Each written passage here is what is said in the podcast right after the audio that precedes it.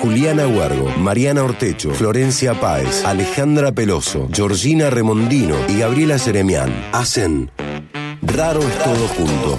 Un programa de humor e investigación sin ninguna pretensión.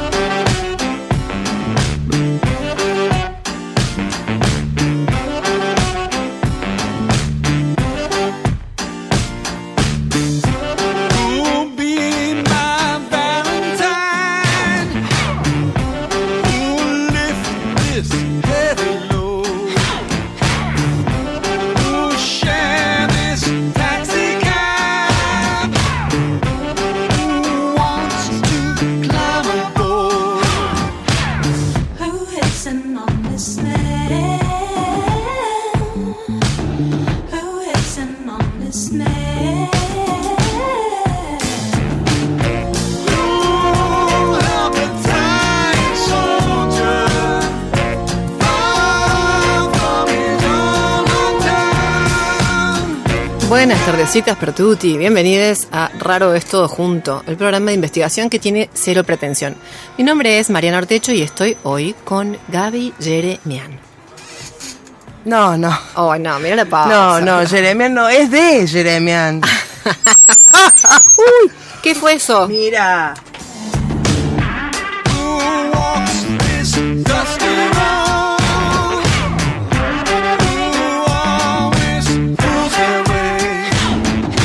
Con problemas técnicos. sí. Nos indican que no acerquemos el Auri al micrófono, lo cual es imposible, digamos. Tenemos que ponernos, pararnos como 20 metros del micro, digamos.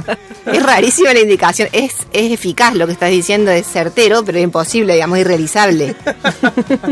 ¿No es cierto? Que básicamente es la verdad del universo. Bueno, Bueno, bien. bueno, bueno. Arrancamos este raro todos juntos Sí. como corresponde. Sí. Con un.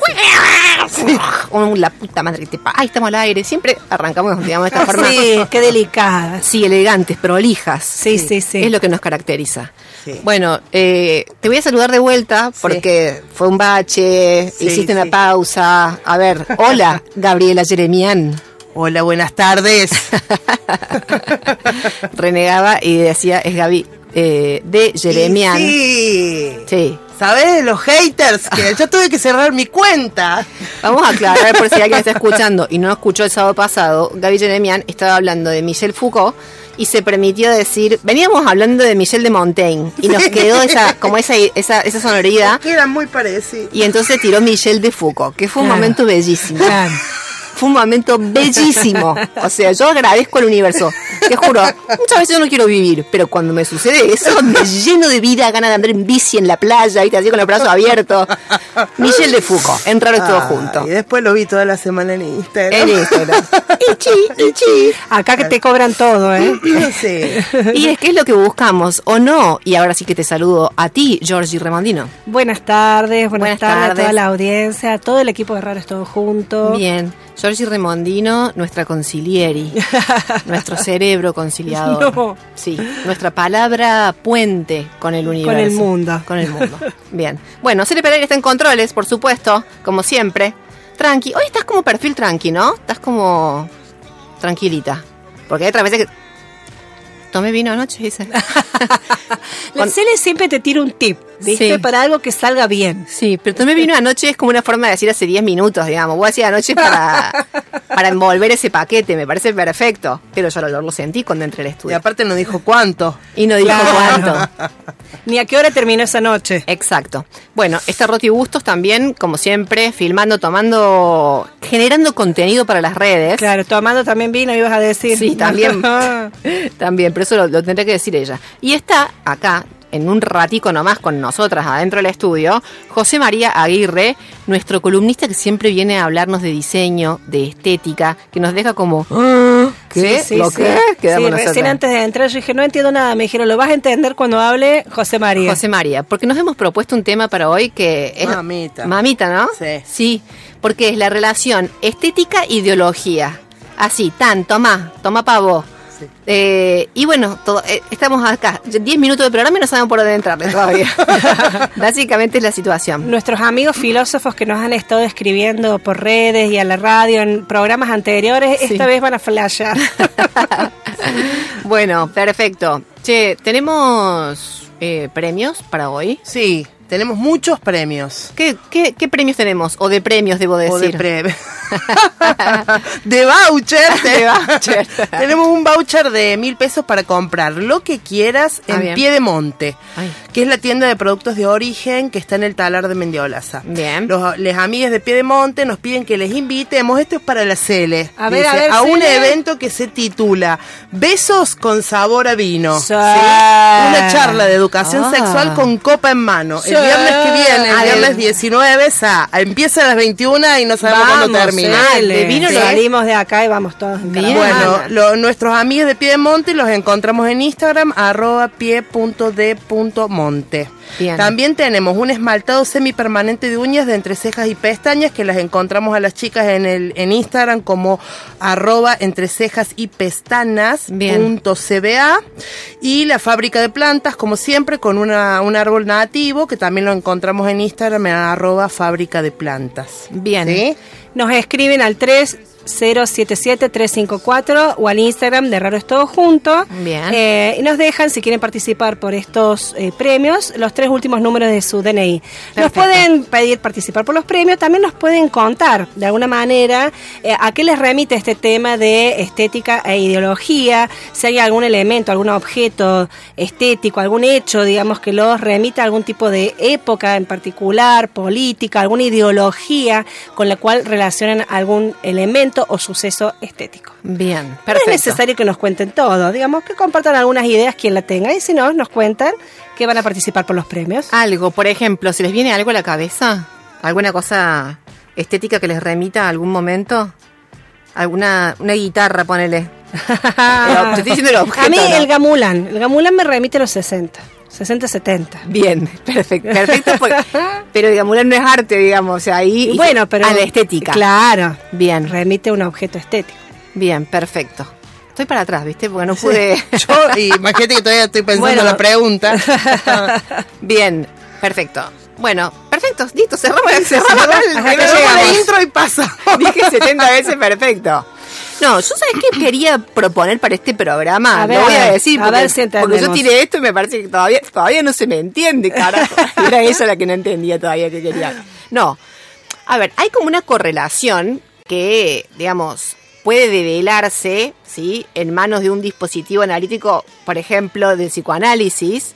Pero quiero decir, hay una correlación entre las manifestaciones, las formas que adquieren, por ejemplo, un gamulán. Quiero decir, eh, no sé, la pintura, ¿no es cierto?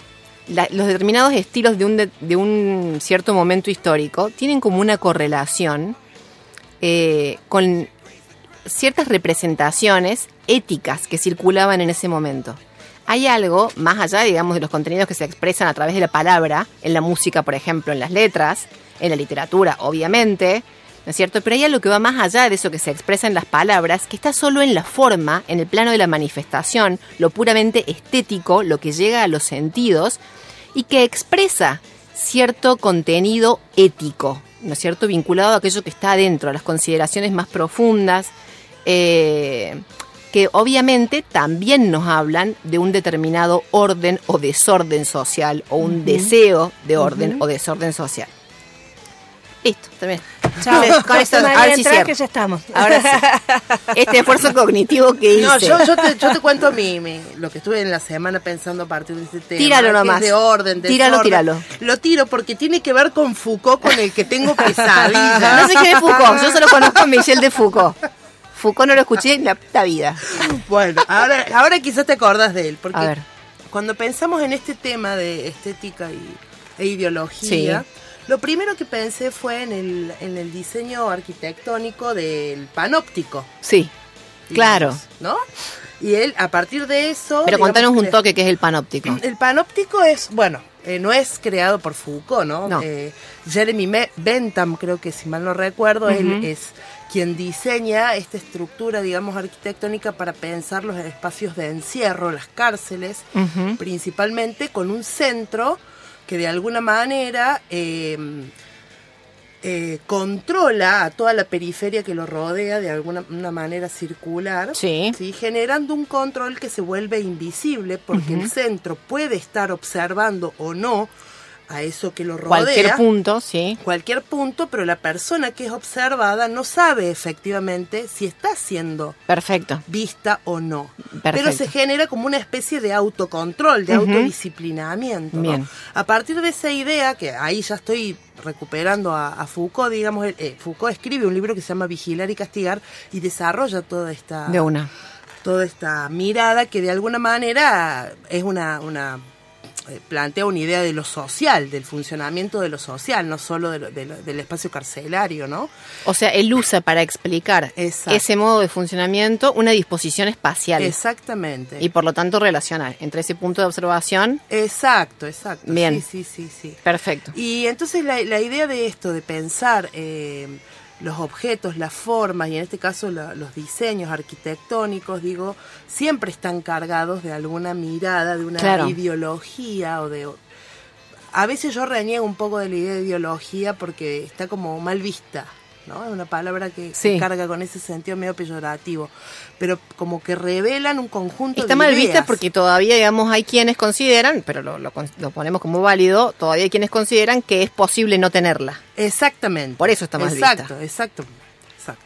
Pero entonces, digamos, en vez de ideología podemos decir ideas, conjuntos de ideas, Perfecto. o conceptos. o esto, Representación. O, de, o, o incluso de un sentido ético también. Claro, ¿no? pero recién Mariana hablaba de la ética, pensaba Exacto. yo, ¿no? Esos valores que están ahí representados. Sí. Bien. Eso es lo con lo que yo lo asocié. Bárbaro. ¿Ya, ya me puedo ir? De una, sí, ya está listo.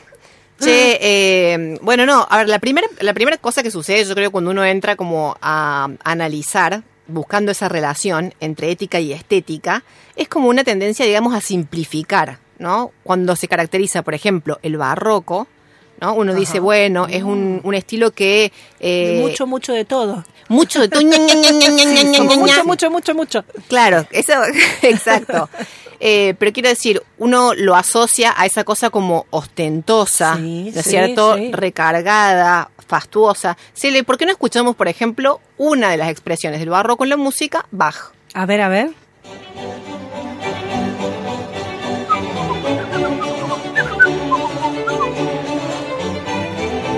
¿Es muy qué? Dice Cele Pereira. Muy Marian, dice. No, yo sé que yo odio la música clásica, Cele. Sí, la odio. Yo a esto le pondría aj, le sacaría la B larga, por ejemplo.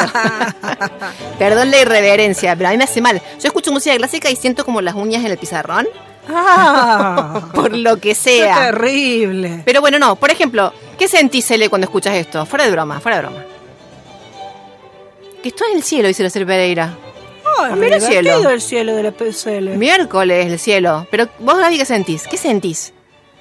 ¿Qué sentí a esa gente, viste, que te quiere que te quiere poner un pleno de expresión desde... Contame qué sentís No. ahora mismo, ya. Pelo largo, blanco y ojos cerrados. Pelo largo, blanco y ojos cerrados. Sí. Está cerca del también. cielo. Está- Dios, Están todas. Bueno, de alguna manera, claro, funciona esa representación. Pero, a, eh, a- ver, no, No, sé. no, es, es dale, dale, dale, dale. Dale, Es dale, dale. ¿Cuándo empieza el ritmo? Para mí es como presuntuosa esta música, ¿o no? Me, si vos decís qué expresión corporal podría corresponderle Sí, a esta música. Alguien que se está haciendo, está mandando la parte, como diría mi abuelita, ¿o Mandando no? la parte, sí. Es pues. como que no sé, no sé, yo veo ahí como una columna demasiado erguida, como un mentón levantado, como una cosa medio orgullosa. Son asociaciones personales, no lo niego. Pero bueno, digo yo, Por eso no te gusta. por eso no me gusta. ¿Saben qué? En el plano de la pintura, en el barroco, aparece la naturaleza muerta. ¿Vieron esas pinturas de la, Ay, de la canasta de fruta? Sí. Ah, sí. ¡Qué depresión! ¿A quién se le ocurrió eso? Ah, O sea, es fácil decirlo no me va a contestar nadie. Pero ¿a quién se le ocurrió la, la- la horrible De la idea naturaleza muerta. de la naturaleza muerta? Sí, sí, qué depresión. Hay una pintura famosa que igual ahí sí que te la, te la da vuelta, que son como las frutas, pero con un cráneo. humano. Ah. ¿Esa pintura de Ah, quién es? sí, Estoy- es re famosa. Es re famosa. Sí, no me acuerdo. No sé, Michel de Foucault creo que lo pinta. Para de, que la de Foucault. Bueno, ahí claro, hay algo que puede ser más interesante. Bueno, luego en el plano de la arquitectura, ahora va a entrar José María y nos va a decir bien de qué se trata, pero me parece que la, la arquitectura barroca la sintetiza lo que vos dijiste, Georgina. Esa cosa como recargar. En Córdoba, ¿sabés qué es barroca la catedral? Ah, la catedral. La catedral. ¿Es así, José María? Sí, dice. ¿Sí? Sí. ¿Qué viste que tiene techito, techito derecho, techito dos agua, ventanita torcida, ventanita derecha, tiene... ¿Qué dice un pez? No, no le entiendo lo que dice. Un pez. No, una aguja. No, un paraguas. no, un plato. Un pan. Esto es re lindo porque él está hablando, básicamente hay En que la leerle los labios. claro. Bueno, pero tiene todo, tiene un reloj, tiene un muñequito, que debe ser un santo, con todo respeto lo digo, ¿no? Pero, sí, no, no lo digo mal, pero tiene como muñequitos arriba. Tiene de todo. De todo. La, la Catedral de Córdoba, como para que nos vayamos dando una idea. A ver, barroco, en el plano de la indumentaria. Ay, a ver, eso me interesa. Yo te digo una sola palabra. No te voy a decir una prenda, sino te voy a decir una persona. Y acá la conocemos muchísimo. Uy. Mirta Legrand. Sí, pensé lo mismo, obvio. O sea, Mirta Legrand es, eh, es un objeto de arte del barroco. Vamos a concederle la palabra arte, la, la, la adjetivación ahí como de objeto artístico. Eh, ¿Viste que Mirta Legrand te usa como esos talleres ajustaditos Sí. arriba? Bueno, eso usaban los, los caballeros Claro. en aquella época. Abajo lo resolvían distinto Sí. que la chiqui. Pero Yo básicamente... pensé que ibas a decir por el peinado de la Chiqui Legrand. No, ah, claro, Las folias. claro, porque también si seguimos con esta cosa de indumentaria nos encontramos con las pelucas blancas. Claro, y el rulo, la cosa pomposa, sí. Claro, que dicen que era como una forma de expresar también la pertenencia a una clase. Cuanto más quincho tenías, Claro, claro. Más- sí, más elaborada, más- sí. así no. Así yo no. Porque por eso ella se peina así, ¿viste? Quiere hacer un pelucón.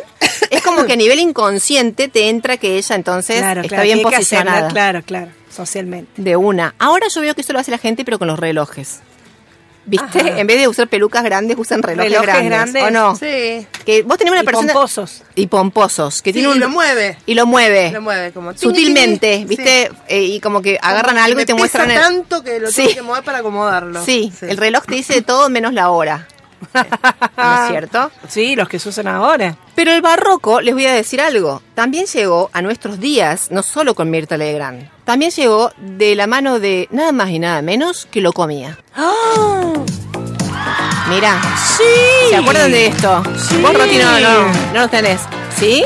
Por Dios, qué manera de bailarlo. ¿Cele, vos bailabas lo comía? Los pasitos. Eh, pero vos que tenías, siete años. Sí. Ocho años tenía Cele, mira. Sí. Unos hombreros. para Qué maravilloso. Esto es barroco por decir algo. O sea, como esa cosa recarga. Esto es de todo.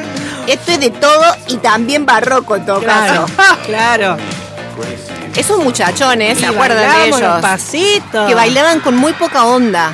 Sí, sí, sí. Era como, el tiempo que estoy acá me lo están sacando el boliche, ¿viste? Ellos estaban como de mala, ¿viste? De mala virgen. Claro, con esos abanicos. Abanicos. en punta. Los zapatones esos en Sí. punta. Ahora se ve mucho esto. Yo veo mucho caballero que usa zapato en punta. Como creyendo que uno va a anticipar el tamaño Ah, puede ¿Del ser. pie? Sí. por el tamaño del zapato. claro, Yo veo un zapato, montón de sí. acá caballeros en esta ciudad, te digo. No, ¿eh? aumenta como lo ves en el 3 centro o con unos 4 zapatos centímetros respecto al tamaño del pie. del pie, del pie, Claro, del pie, sí, sí, sí. Pero Sí, ellos, te ¿viste? aumenta centímetros. Sí, sí. ellos creen anticipar. No, Claro. pillados. En raro es todo junto y análisis semiótico, ético, estético, pillados. Que está. no, que no nos comemos esa. Ni ninguna otra. bueno, muy bien, lo comía. Me encanta. Me encantaba a mí Francesc. ¿Se acuerdan de Francesc? ¿Cuál era? ¿El de qué color? ¿De qué color era el, Claro, el porque cada tipo? uno tenía un color distinto. ¿De la ropa decís vos? Sí. Ah, creo que estaba de rojo, Francesc. Ah. No sé. Después los metieron en cana por, por narcotráficos. Parece que los tamangos tenían de todo. Abría los Llevaban casos. Esas hombreras te digo que Eh, pesaba. Actualizaban. han alimentado más de uno. Bueno, en fin, la estética barroca. Se, se supone por oposición, yo creo, ahora también se lo vamos a preguntar a, a José María, eh, a la estética, por ejemplo, minimalista. ¿O no? opone, Donde claro. es lo, la síntesis. Su antítesis, en todo caso, ¿o no? Sí, ¿yo qué dije? Síntesis. No, No, la, la síntesis en el minimalismo, Ah, pero perdón, antes que perdón. dije, no sé, no soy consciente de lo que dije tres Se segundos antes. opone, se opone. Claro. Se opone, el dije. se opondría al minimalismo. Me vas a volver loca, Georgina Sí. Remondino. Era es yo- lo simple, lo elemental. ¿Dije eso? Sí. Dije eso, entonces no me, no me boicotees. Yo si dijiste se opone, digo, bueno, será su antítesis. Su antítesis. Dentro de una relación Ah, sí. dialéctica. De- es perfecto, Georgie, eso quería Perfecto, decir yo. perfecto. Exactamente. Eh, pero yo creo, y esto es lo que me interesa conversar sobremanera con José Ay, a ver, María, a ver. que hay una trampa. Porque, a ver, el minimalismo es como una eh, corriente, una pauta estética que surge ahora, que se manifiesta en distintos planos, eh, fuertemente en la arquitectura, en el diseño, ¿sí? Pero que para mí hay algo que no termino de entender. No se corresponde, creo, esta es la hipótesis que suelto, con... eh, ay, no, con las caras que veo acá no tiene nombre. No se corresponde con el plano ético actual. Lo encuentro más bien como una, eh, como una pose. ¿Cómo, ¿Cómo decirlo? Yo no encuentro que sea expresión, que sea de, correlato de esta época. de esta época. Hay mucha, por ejemplo, díganme si lo han visto, sobre todo, qué sé yo, no sé, yo la verdad, por donde yo voy, acá en esta ciudad, barrios populares, los sectores donde yo me manejo, no veo arquitectura minimalista, lo veo en las revistas. Claro, yo sí, en, sí, en mi sí. vida, ¿no? Pero lo que veo, cuando veo esas fotos de esas casas minimalistas y qué sé yo, encuentro como una ahí una engaña pichanga. Casas gigantes, súper Claro. ostentosas. Con que una sillita y una, y, una, y una plantita. Claro, pero a mí ¿qué me comunica?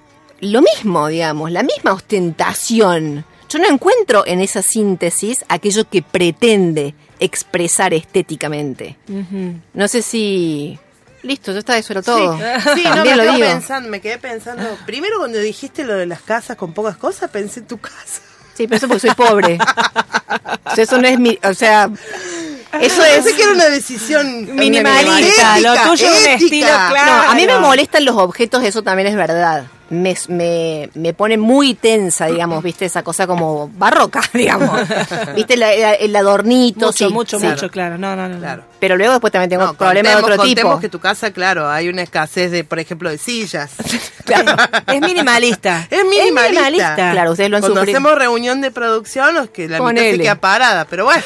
Ponele que es Es minimalista. una expresión de un valor de Mariana. Eh, no, está bien, sí. Pero Escuche- es una, una pose más que una... Yo creo que sí, pero claro, yo por lo menos lo, lo siento eso en el plano de la arquitectura, no de la música. Le- a ver, escuchemos algo minimalista. Escuchemos al, Mal- al Michael Jackson del minimalismo.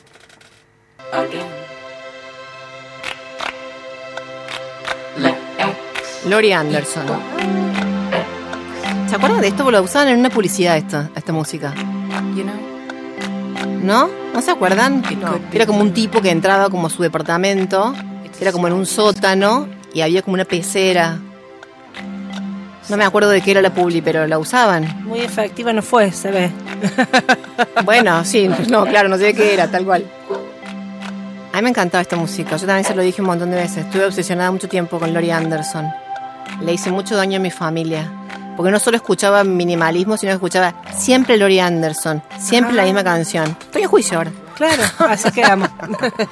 Se ha hecho muchísimo, muchísimo daño. Sí, me quedé pensando en esto que decías, quizás como una expresión, digamos, estética que no representa un valor de época que tiene que ver con el consumo, Claro. con la, con el consumo permanente, ¿no? Con el sobreconsumo de alguna manera.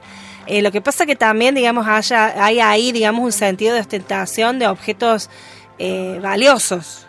Claro. Poco, pero caro. Claro, poco pero caro, ¿no? Quizás, bueno, esto lo que expresa es para qué sectores sociales son, Claro. ¿no? Claro, exacto. Luego también se ha puesto muy de moda, eh, pero yo te digo, en realidad hace un par de décadas, en el cine, en la producción audiovisual, el minimalismo. ¿Viste esta, estos directores que te ponen dos horas el movimiento de una hoja seca? ¿Viste? Y le ponen la cámara.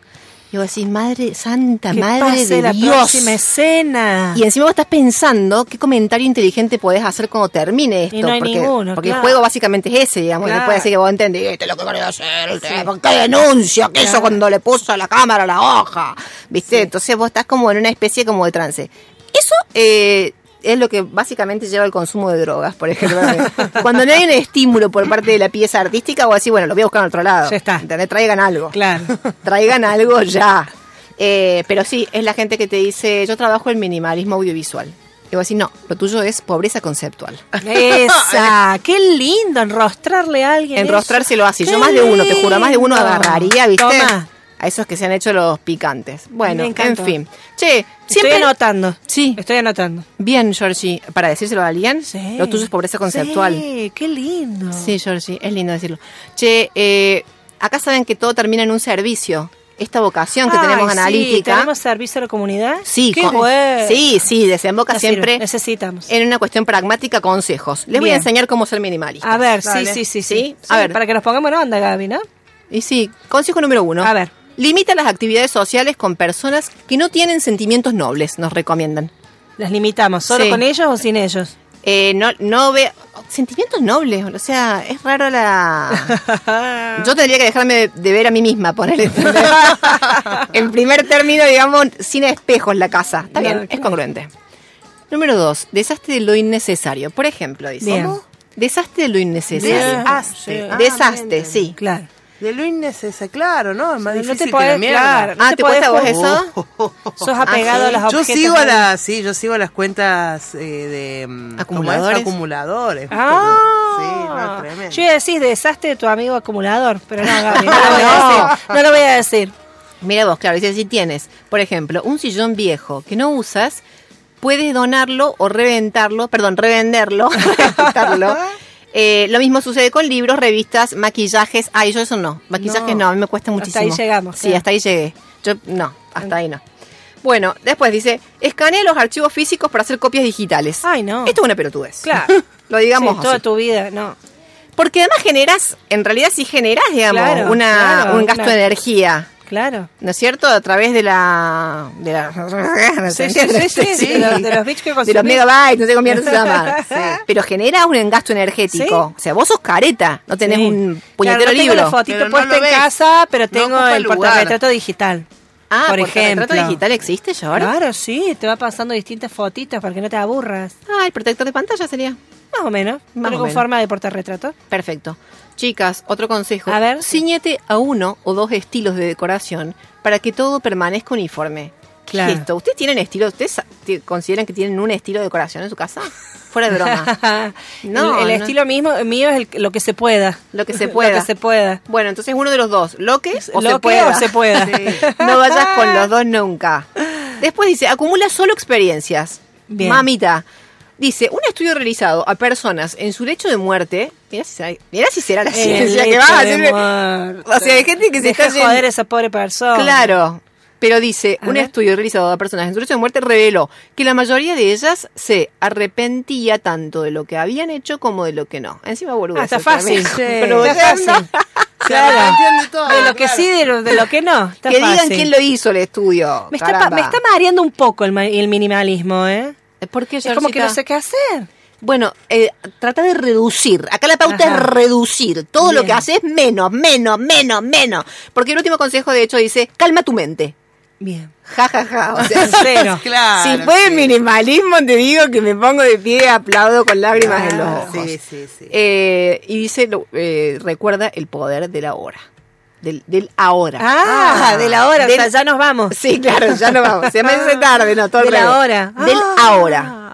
Que no, no es apto para ansiosos el minimalismo, ¿no? Calma tu mente, recuerda el poder del ahora. Sí, Claro. no, yo ah, estoy buscando terapeuta, le voy a preguntar. ¿Usted es minimalista? Es minimalista. Sí, ah, sí bueno. es. Ah, sí, sí es, También hay terapeutas minimalistas. ¿Eh? Y claro, viste que te dice una sola palabra en toda la sesión. ¿Viste que existe ese? Está bien. Sí. Guachiturro. O sea, Sí. vos cuando ronca te das vuelta, ¿le parece? Exacto. ¿Viste? Y con eso, Listo, decoro la hora. sí. Sí. No, o el que te o el que te repite lo que vos dijiste. Qué fácil es ser psicoanalista. No, Sí. para- no, yo sé que yo sé que no. Lo estoy diciendo de broma. Estamos. Estoy estamos pensando jodiendo. que por ahí nuestras audiencias nos pueden contar, digamos, en que si se reconocen como barrocos o como minimalistas, ¿no? En De estas, una. En estas acciones. De una. Eh, Gaby, ¿vos te reconoces como? Yo barroca. Barroca. Reniego porque no me gusta. Lo veo estéticamente estas arquitecturas y no me gustan, pero, Pero para más ser honesta soy barroca. Bien, soy bueno. acumuladora, es un- todo un chirimbolo. Un chirimbolo. La casa, o sea, mi- el estilo de mi casa es lo que me gusta en ese momento que encontré algo para mi casa y que mañana puede no gustarme. Ah, so- entonces es una combinación de El que pone una trapa sueños al lado de un duende exacto. y un plato en la pared. La hace, de- la Exacto. Pereira ese soy yo. Exactamente, sí. Ah, dice Sí. que tiene las tres cosas. La trapa tal cual. el duende, ¿eh? 37 llamadores. ¿Qué son los llamadores? Los llamadores de ángeles. Atrapa sueños. Ah, atrapa, atrapa, ¿son llamadores o atrapa sueños? ¿Eh? ¿Lo querés llamar o querés? Ah, uno atrapa, otro llama. Ella lo llama, Mamita, claro. bueno. Sí. Está Perfecto. ¿Vos, Georgita? Me gustaría ser minimalista, pero no, no me da. No, no mi tiene- psicología no. me da. No. No. no, puedo calmar mi mente, no estoy en el ahora, no, no puedo, no puedo. Pero ojo, capaz que acá con José María, después de la tanda que vamos a estar charlando, encuadra un poco, ¿no? y reivindicamos el barroco, yo qué sé, no sé, porque el minimalismo careta, digo, tampoco no va a ningún lado. No, sí, no. Abajo el minimalismo careta, entonces. No sé, eh, bueno, él ya nos estuvo adelantando algunas cosas, tiene varios asuntos importantes para compartir. Les propongo que vayamos a una tanda y volvamos en un ratico nomás. Raro es todo junto. Humor e investigación en la tarde del sábado.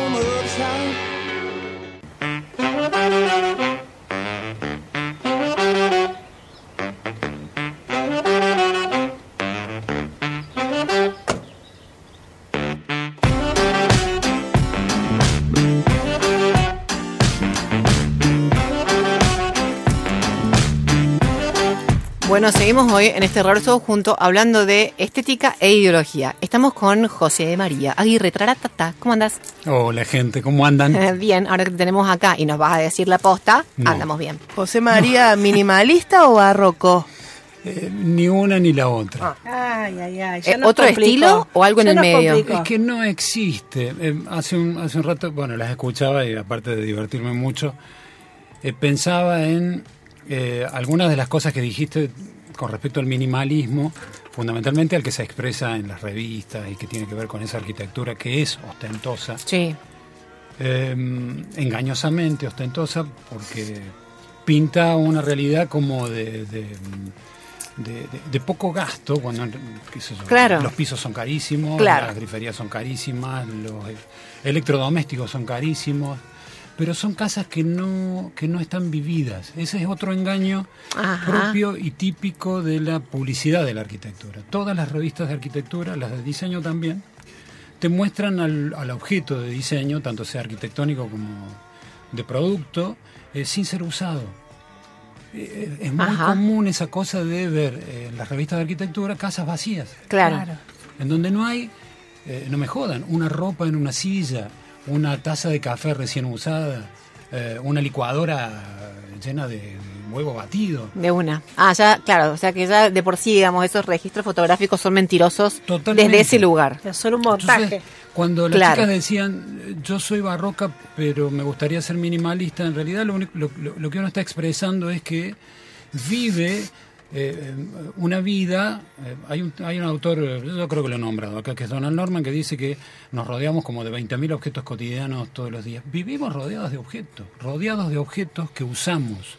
Entonces eso es imposible desde el punto de vista de lo que el minimalismo propone, porque necesitamos para cualquier actividad en, lo doméstico o en lo laboral, eh, objetos permanentemente. Fíjense lo que es esta mesa. Si la gente la pudiera ver, que por ahí la ve después en Instagram o en...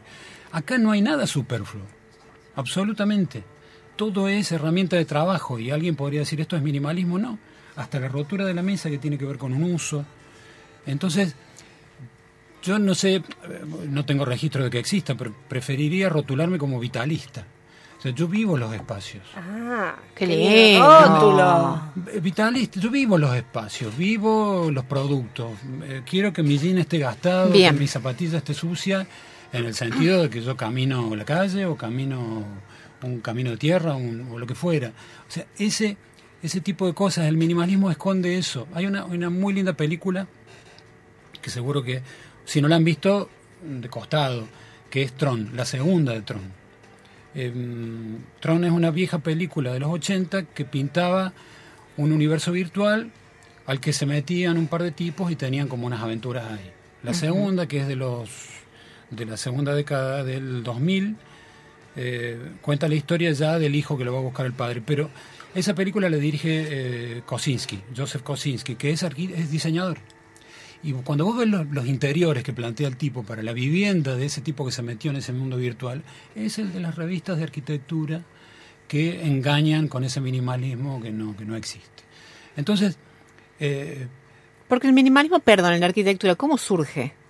En realidad hay un proceso histórico que tiene que ver con, en ese sentido tiene mucha relación con el barroco. El barroco es un, un estilo que representa a la corona. Perfecto. Absolutamente. Paradójicamente, porque tiene como dos expresiones. Ajá. Bien seculares, terrenales las dos. La corona y la iglesia. Y alguien me dirá, la iglesia no, es una expresión sacra, no, es bien terrenal. Bien. Porque es poder en la tierra. Perfecto. Si no, no hubiéramos estado tan preocupados por la corona de plata de la, De la Virgen. de la Virgen en, en la catedral. Cuando- Perfecto. Si hay algo de lo que María estuvo lejos es de, De la corona de la- plata. de las coronas de plata. Pero, O sea que hay, ah, digamos, claro interés, lo que converge ahí es como el interés de eh, exhibir esa condición. ex- y demostrar un poder, Claro. poder económico, Claro. un poder eh, Perfecto. acá en la tierra. ¿Y el minimalismo El- se supone lo opuesto o no? ¿O ahí eso Sí, la, la clave era- Sí, la pero clave- no puede entenderse sin la presencia en el medio, en el proceso histórico del movimiento moderno. No Ah, Porque el movimiento moderno, ¿qué hace? Eh, ahí nace la famosa frase de, de Mies, menos es más. Que es la, la, la frase casi como una especie de haiku, aunque no, no responde al formato del haiku, pero de, de los minimalistas, menos es más. Cuando en realidad es la frase de un alemán que, que- suizo-alemán, digamos, pero alemán, que la dijo allá por la década del 20 expresando que era el movimiento moderno. Era quitar lo superfluo para, para quedarse con lo verdaderamente necesario. Ajá. De ahí también la famosa frase del movimiento moderno que es la forma sigue la función.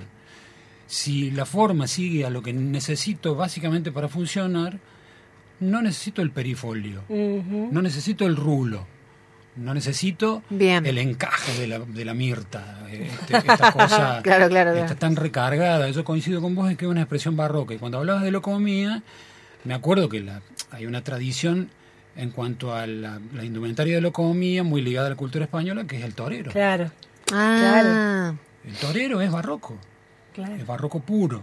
Entonces, pero que viene medio asociado entonces también a la cosa como morisca. Sí, Ah, totalmente. ah, bien. Pero eh, eh, cuando el movimiento eh, moderno reacciona a esa estética, que es si bien heredada eh, del barroco, la que se da en todo el siglo XIX, pero también sigue respondiendo a las coronas, esta cosa de eh, adorno eh, no como agregado, sino como esencia de la producción del producto o de la, de la propia arquitectura, pero en un momento había que parar y decir basta. No es casual que separar y decir basta venga después de la Primera Guerra. Ajá. La Primera Guerra es probablemente la expresión más espantosa de lo que fue la revolución industrial. Entonces fue una, una, no digo una excusa, pero sí el momento de meditar qué estamos haciendo mal, hagamos las cosas bien, hagamos una, una, construyamos una nueva realidad, una nueva cultura material. Y el movimiento moderno se puso esa, esa tabula rasa. Eh, en Alemania quizás haya aprendido fuertemente por la tremenda situación económica que tuvieron fundamentalmente en el periodo entre guerras. Pero en Rusia eso se ve mucho más este, patente porque la realidad económica o social económica o socioeconómica de los rusos era todavía mucho más, más jodida. Yo cuando escuchaba, las escuchaba a ustedes decir que muchas filósofas, filósofos amigos escuchan el programa, me decís que va a hablar este de ideología y estética. Y a mí me queda más cómodo hablar desde los procesos históricos. Y eh, entender al movimiento moderno sin entender todo el proceso previo del siglo XIX y sin entender eh, la reacción rusa con su revolución a todo lo que fue eh, esa, esa pompa de los ares, esa cosa todavía barroca sostenida allá en, en el traste del mundo, en, en lo más escondido de la Europa este, monárquica, como fueron la corona del zar o de los ares. Entonces, reaccionar a eso y los tipos se vieron ante la posibilidad de, como decían los antiguos, la filosofía antigua, este, tabula rasa Así. una nueva este, realidad. Y los tipos la construyen. no le dura mucho, porque después Stalin los ve como peligrosos porque eh, en esa nueva realidad había mucho permiso para pensar, para sentir, para explorar y no le gustaba mucho. Ajá. Los tipos hasta, hasta, hasta tal punto construyen una nueva realidad que hay una de las cosas más lindas que se ven en el constructivismo ruso, que es la paridad de géneros. La estética de la... De, mira, fíjate cómo está cl- clarita eh, ligada la situación ideológica a la estética. La estética de la indumentaria de trabajo de los artistas rusos era exactamente igual. Era un mono para las chicas y para los chicos. Este, pero era exactamente igual. Las mujeres usaban mucho el pelo corto, entonces había como una cuestión de paridad que se percibía ahí. Alguno podría decir masculinización de la mujer.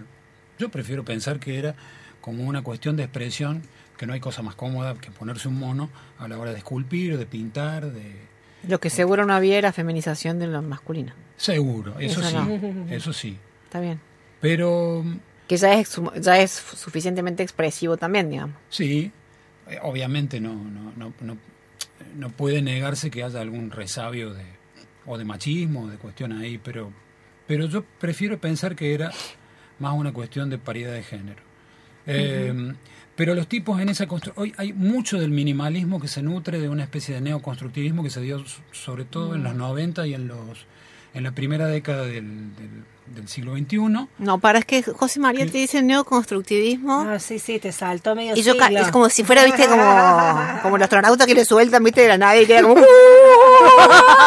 Es que abrió el libro se de le va José la nave. María y empezó. A ver, para, sí. La mejor manera de, de comprender al- la posición constructivista es comprender al suprematismo, que es inmediatamente anterior, Malevich. No, basta, me está...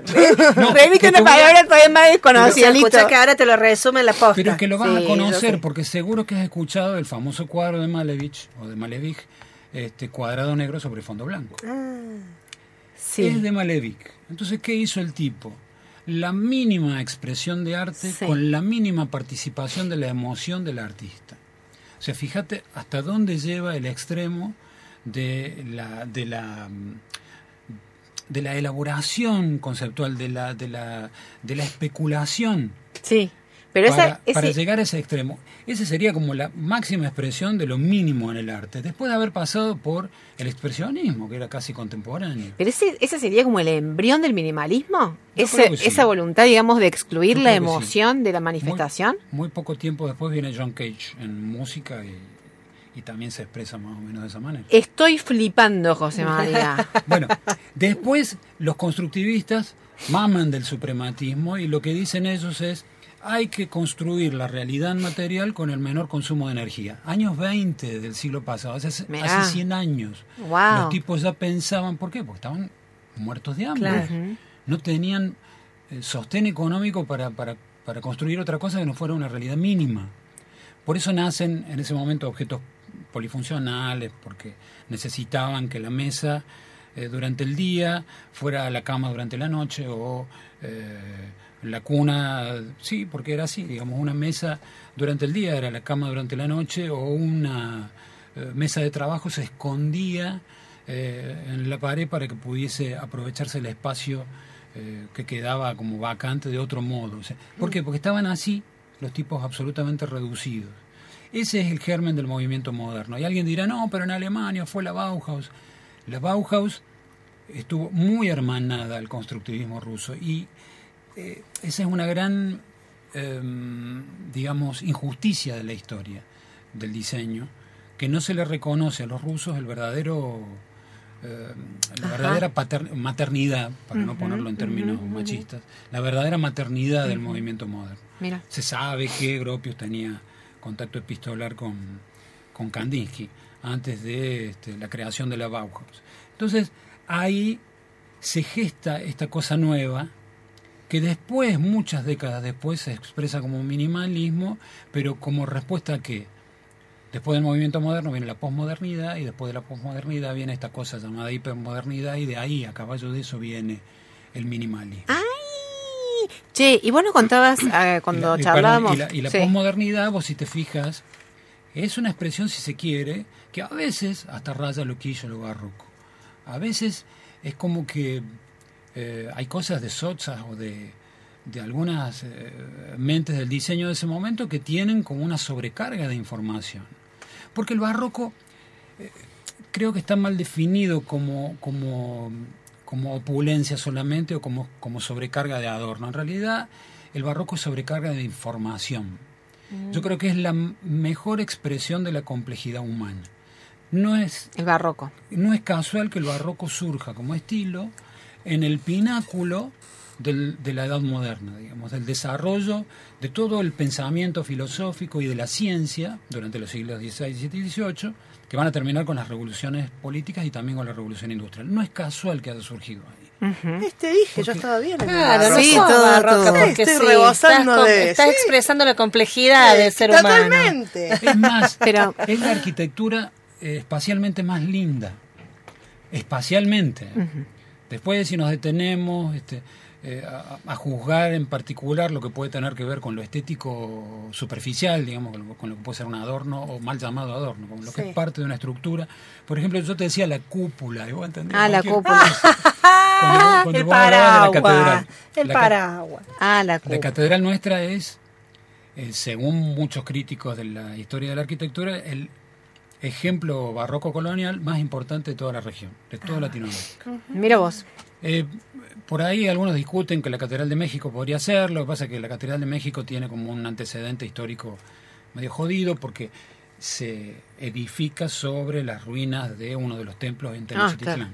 Entonces, como la nuestra no, está limpia de eso, eh, por ahí, pero es bellísima, es, sin duda. Y la cúpula en particular. Sí, limpia, quizá- limpia, limpia tampoco no no, está. bueno, sí. Pero digo en ese sentido. No, Eh, en ese sentido, La cúpula, si, si uno se fija, tiene un sistema de lucernarias o de linternas, de, de cupulines que reciben la luz y, y que cuando uno entra a la catedral de día eh, construye una idea de espacio fabulosa. Esa es la riqueza verdadera del barroco desde el punto de vista arquitectónico. Ajá. Mucho más que mirarla de afuera y ver este, alguna sobrecarga de Los información. rulos, claro. Sí, o, el- o el rulo o, o la sobrecarga de personajes. Pero hay una ahí. pretensión en esa espacialidad. Totalmente. También puede agradar o no. Totalmente. Pero para, cuando estábamos preparando el programa, vos nos comentaste que hay un grupo, ahora me interesa que, que menciones eso porque me parece re interesante, que hay un grupo en Estados Unidos que ahora está como muy radicalizado con el tema del minimalismo. Sí. Pero ¿quiénes son? No son demasiado. Hay una, inclusive una documental en Netflix Ajá. que se llama Minimalismo y son estos tipos que salen eh, eh, a, a vender esta idea de, de sacarse de encima lo superfluo como, como una especie casi de nueva religión, porque, porque tienen hasta esta cosa, de lo que vos acabas de leer está absolutamente detallado en ese video ahí, completa y precisamente detallado. Me parece que es quizá una, una construcción, eh, hasta si nos queremos poner en, en- en- en paranoicos o en, o en- o en perseguidos del propio sistema para, para que la gente empiece a tener un comportamiento menos de consumo, para el tema del consumo de energía. No es casual que haya surgido en una cultura como la norteamericana, que tiene un consumo per cápita de, Terrible, de, sí. de energía que a nosotros nos centuplica, o sea, es muchísimo más que lo que consumimos nosotros. Es mucho más lo que consume un, un kuwaití o un tipo que vive en Dubái, pero lo de los norteamericanos es tremendo. Entonces, es, es una expresión más, creo yo, por ahora sin demasiado eh, éxito y menos en esa cultura. Probablemente se lo quieran vender al resto del mundo, pero en esa cultura no tiene éxito porque los norteamericanos están acostumbrados a vivir así. Ellos necesitan del confort en su máxima expresión, en todas, eh, en todas las variables que tienen que ver con la vida cotidiana. Hasta en sus clases, te diría, más bajas, más allá de todo lo apretado que pueden estar. Eh, es como una necesidad. El tema del consumo de combustible, el uso de los Claro. vehículos, el uso de la luz eléctrica, eh, el consumo de electrodomésticos, el reemplazo permanente de esos electrodomésticos por objetos nuevos que ni siquiera han terminado de usarse. Bueno, en contra de eso me parece que apunta el minimalismo como expresión. Ahora, no estoy en condiciones, no soy ni filósofo, ni sociólogo, ni mucho menos, de analizar en profundidad cuál es la raíz de ese comportamiento, particularmente en Estados Unidos. Solo Claro. lo tomo como un síntoma. Yo Claro. Quizás porque lo, lo pienso de una forma ex- excesivamente como simple, más bien simplista, pero digo, por ejemplo, uno piensa en el barroco Sí. como expresión también de un orden, entre otras cosas, social, ¿sí? también era, en- digo, en tanto en manifestación, me imagino, un conjunto de signos que llamaba a la indignación. Digo, María Antonieta y su, su super pelucota, de última, era una expresión congruente, ¿no es cierto?, con esa situación, digamos, de asimetría social entre el pueblo y los nobles, por decirlo. Ahora, bajo esta pauta, que uno la ve, claro, eh, eh, circula por, por todos estos lugares, quiero decir Netflix, no sé qué, pero viste esta pauta de, eh, por suponte, Elon Musk, que dice, no, yo vivo en una casa de 25 metros cuadrados. Claro, Eh, más allá de que lo haga o no, pero digamos, como toda esa fachada, viste, de que crean que sos un vagabundo, pero claro, o sea, tus cuentas no se enteran. O sea, hay ahí como algo muy loco, me parece como muy interesante, digamos, hay como una pretensión de austeridad ahora, que yo la- desde una lectura excesivamente simplista, pero la encuentro como un obstáculo más para poder advertir cuáles son esas asimetrías sociales, digamos, que también eh, obviamente nos constituyen como sociedad hoy. Es que por ahí el objetivo de Elon Musk o esta gente es demostrar que hoy la asimetría social no se mide por si yo tengo una casa de un millón de metros cuadrados y 18 autos, sino porque si puedo mandar un cohete a la luna. Y después puedo vivir en un departamento, en un monoambiente. Claro. Total, la asimetría social se muestra en otras cosas. En el poder que tiene de llevar adelante ese tipo de proyectos. ¿Cómo lo hace Claro. también el, el dueño de Red Bull o este, todos estos tipos que andan más o menos por, por, el, por el mismo sendero o habitan el mismo barrio. Por ahí hoy el objetivo o la necesidad que pueda tener esa clase dominante no es la de ostentación material, sino, al menos material en cuanto a mi vida doméstica, sino en cuanto a, qué sé yo, la- el, el- el impacto que puedan tener las cosas que yo puedo llegar a hacer. Claro. De poder, finalmente. ¿Eh? De poder. De poder. La tentación de digamos, el poder. tipo, de hecho, se, se- se dio el lujo de tirar un cohete no tripulado, pero tirarlo que se reviente en el aire y considerar un éxito. Cuando con esa Sí, guita sí, sí, le sí, podrían sí. haber dado de comer a mucha gente. Le podrían haber dado salud, educación a mucha gente. Claro. Mucho más allá de romper o reventar un cohete en el aire. De una. Bueno, pero no lo critiquemos porque él usa jeans, zapatos, viste, camisa, vive en una casa de 25 metros cuadrados. Tiene una estética totalmente simple y austera. Así que eso, por eso deberíamos estar satisfechos. Che, son las 8, así nomás. Hemos tratado de pensar esta relación entre estética e ideología, que también nos puede servir para pensar cómo nos construimos estéticamente a nosotros mismos. Ese puede ser el tema de otro programa. Yo, que una, una sola cosita que venía pensando en el auto mientras venía. Escuchaba música y aparte acabo de ver la, la serie de Fito. Y pensaba en, en- en alguna manifestación artística o estética propia y cómo puede verse esta cosa de lo que es eh, una expresión genuina de arte y una, una expresión simplemente sintomática de una realidad. Y me acordaba de Charlie, yo lo admiro mucho a, a- a García Sí. como músico. Pero cuando yo analizo que el tipo fue capaz de eh, manifestar en menos de una década tres cosas tan distintas como fueron Alicia en el País, Yendo de la Cama al Living y, eh, qué sé yo, Funky, podría ser. Eh, eh, vos, vos te das cuenta de que el tipo eh, hace un tipo de arte que no es necesariamente una expresión propia de su ideología, sino está genuinamente manifestando lo que pasa en su contexto. Claro, y eso me parece de un valor tremendo, que por ahí no, se, no necesariamente se asocia a una ideología concreta, sino a, a ayudarme a comprender el contexto y de ese modo poder pararme con mi propia ideología de una manera más armado este, frente a la realidad. De una. Bueno, podríamos venir, podrías venir, José María, a otro programa y hablar, por ejemplo, de música no, y te Uy, sacamos me de la encantaría, arquitectura. Sí, ¿no? Me encantaría. ¿Estaría? Sí, También nos quiere hablar de inteligencia artificial, así que ya vamos a- anotando temas. Perfecto, buenísimo. Che, bueno, se nos terminó el tiempo. Acá estamos cerrando Raro es todo junto, hablando hoy de estética e ideología, pero nos encontramos el próximo sábado. José María, de verdad, gracias por haberte No, venido. a ustedes, como siempre. Súper Bueno. cómodo. Inauguramos un año más junto a José María. Exacto. Georgie, Cele, Gaby, Roti, gracias. Nos encontramos el próximo sábado. Chau, chau. Adiós.